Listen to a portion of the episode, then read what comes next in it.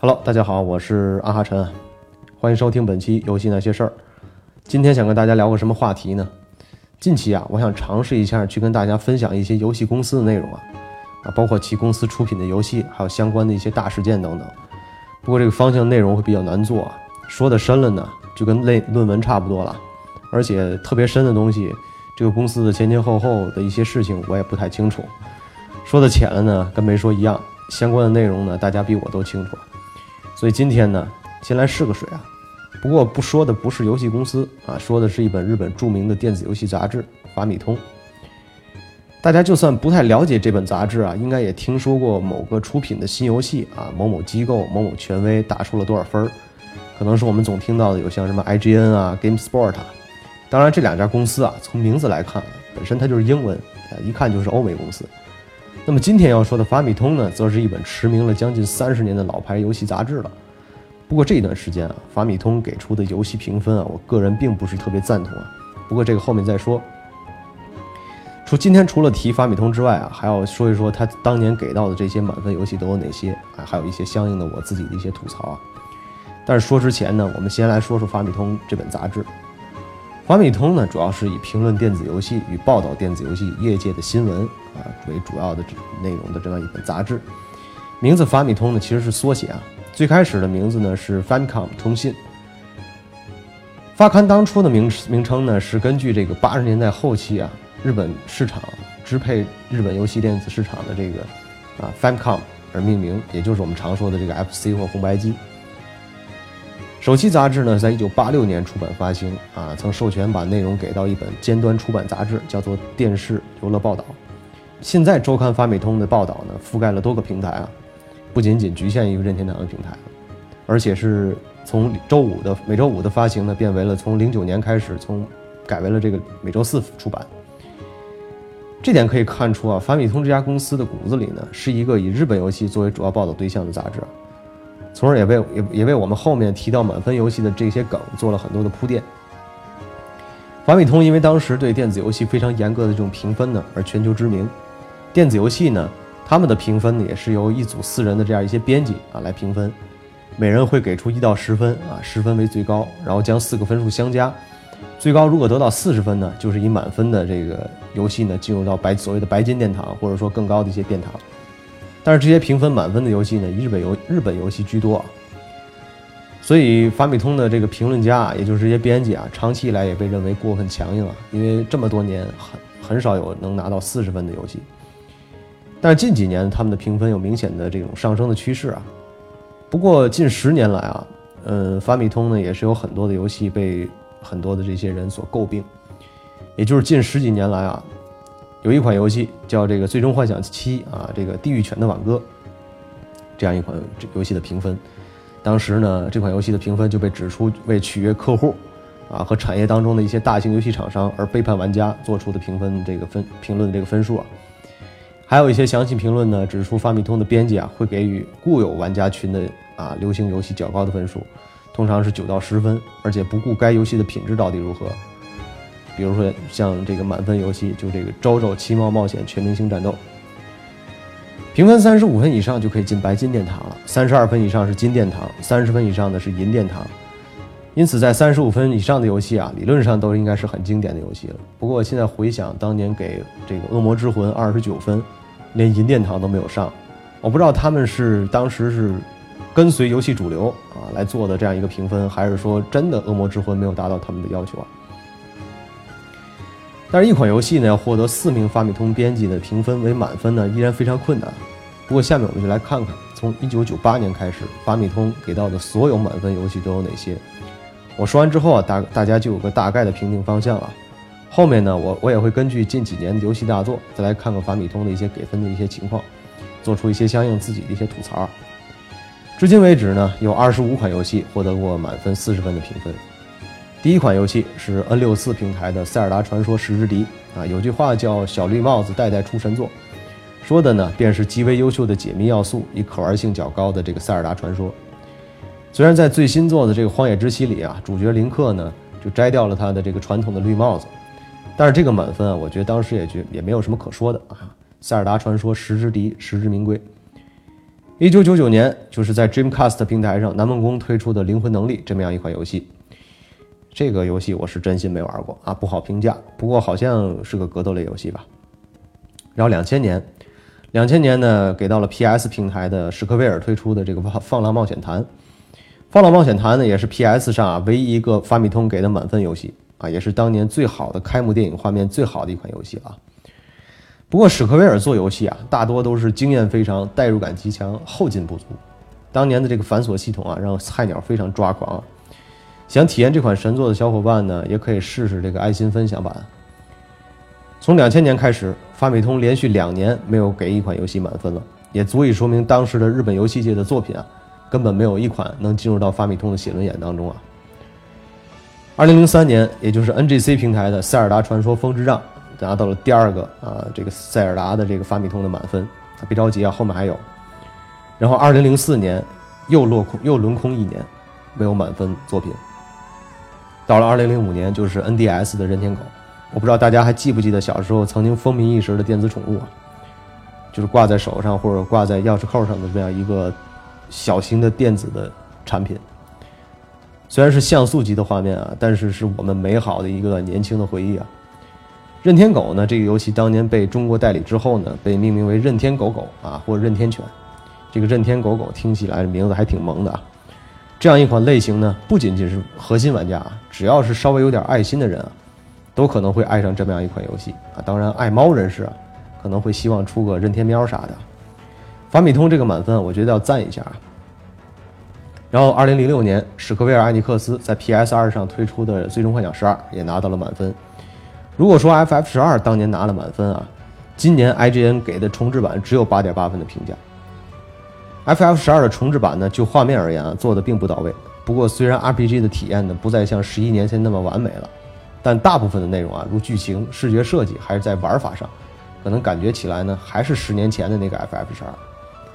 虽然现在这款游戏的节奏上啊，看上去有点慢，有点像在吃十年前的老本，重置的诚意呢，可能也不是太明显。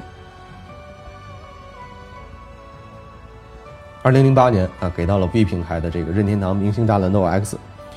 不过我想说啊，V 能算是游戏机吗？V 应该不算游戏机啊，它颠覆了游戏机的存在啊，应该算是全民娱乐健身设备啊。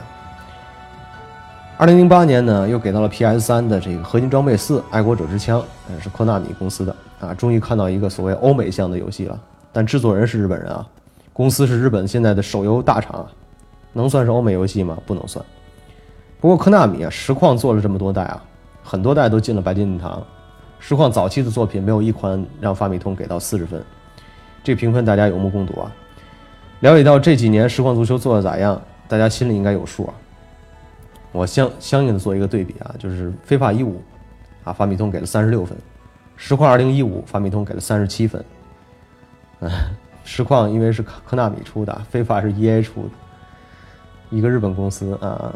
法米通给到了日本公司，给给非法比非法的这个分数还要高啊！相信心中当然也会有一个定论了。二零零八年呢，又给了 V 的平台的这个四二八被封锁的涩谷这么样一款游戏。我就想说啊，其实如果把余华的这个世事如烟啊这款这部小说呢做成游戏的话，这种风格的小说基本上就能做成合并同类项了。就剧情、游戏机制而言啊，被封锁的涩谷呢是非常新颖的，而且解谜的要素呢做的恰到好处。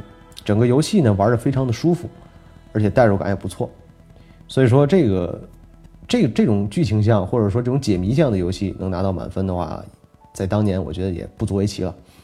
然后是《勇者斗恶龙九：星空的守卫者》啊，是在 NDS 平台。我觉得作为一款国民游戏啊，DQ 这个系列到九代发米通才给到第一个满分。我想问三代和七代的满分呢？发米通为什么没有给？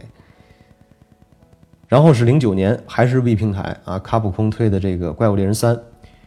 虽然《怪物猎人》虽然经典啊，如果当时直接用体感来玩这个《怪物猎人三》来狩猎这个怪物的话，玩的还是比较累的。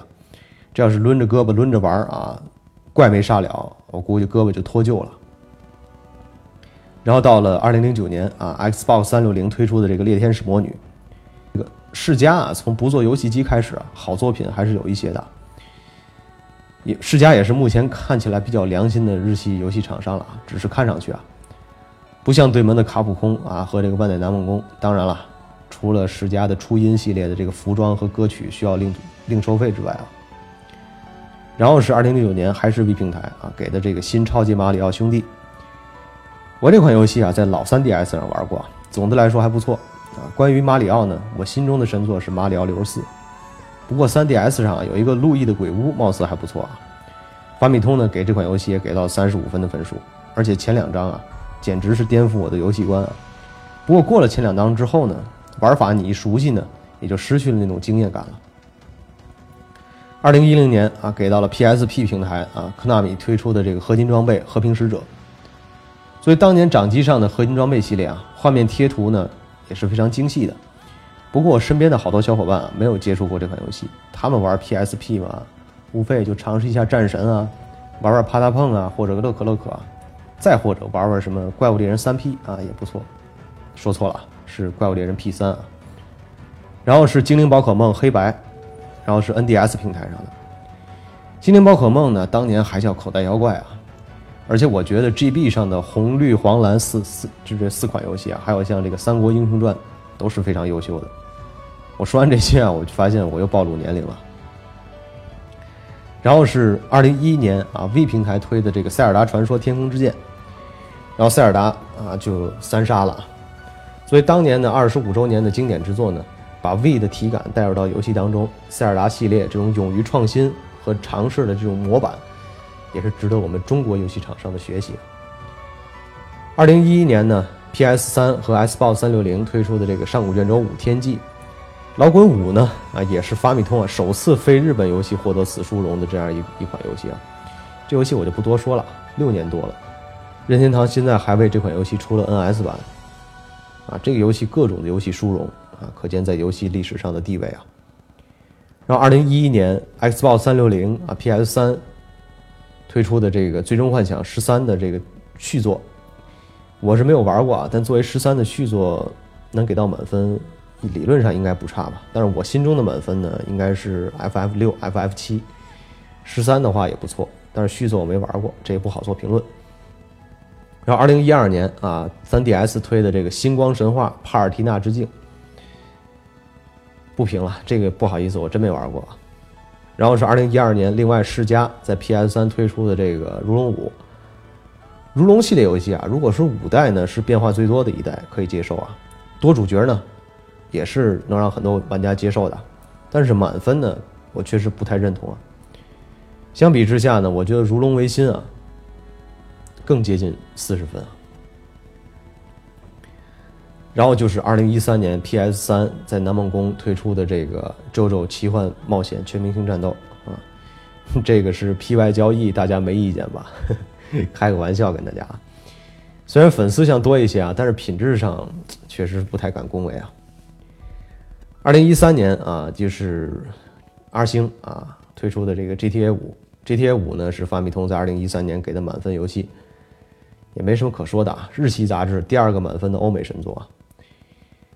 我觉得现在 GTA 呢，GTA 六啊，应该是遥遥无期了。不过大家很多的这些啊，国外的一些大神都会拿五做个 mod 当六玩啊。六呢，我估计在这个时代的主机应该是没戏了，包括这个 Xbox One X 和这个 PS Pro 应该都不会推出了。这我自己现在先立个 flag，欢迎打脸。二零一五年呢，给到了这个合金装备五幻痛。我觉得作为小岛秀夫的收官之作啊，这这分数啊，至少三十五分是给到制作人的。而且合金装备未来不会再有续作了，有的话也应该不再是我们曾经了解的那个 MGS 了，也不再是小岛秀夫的作品了。我觉得现在的话，如果喜欢小岛的这个游戏风格的话，还是等等这个死亡搁浅吧。虽然说两三年未必能玩得上。然后最近的一期呢，就是二零一七年。今年呢，给到两个满分了。第一个就是《荒野之息》。《荒野之息》呢，又一次颠覆了很多玩家对于游戏的概念啊！突然想说，我靠，游戏还能这么玩，简直牛逼疯了啊！然后就是2017年最新的这个 DQ 十一啊，追寻逝去的时光，发米通也给到了满分。不过 DQ 十一啊，全程没有对话语音啊，全程砸罐子的游戏，真的值得给满分吗？但我觉得这就是 RPG 啊，这就是日本游戏的王者，真的不服不行。行了，本期节目就这样吧。本来还想讲讲法米通这本杂志的，说着说着就又说到游戏上了。主要是光讲法米通的发展史呢，估计我说着说着就睡着了，变成一个吐槽性质的一期节目啊，大家开心就好。我的 QQ 群是一五二六九五二二幺，游戏生来有趣，我们下期节目再见。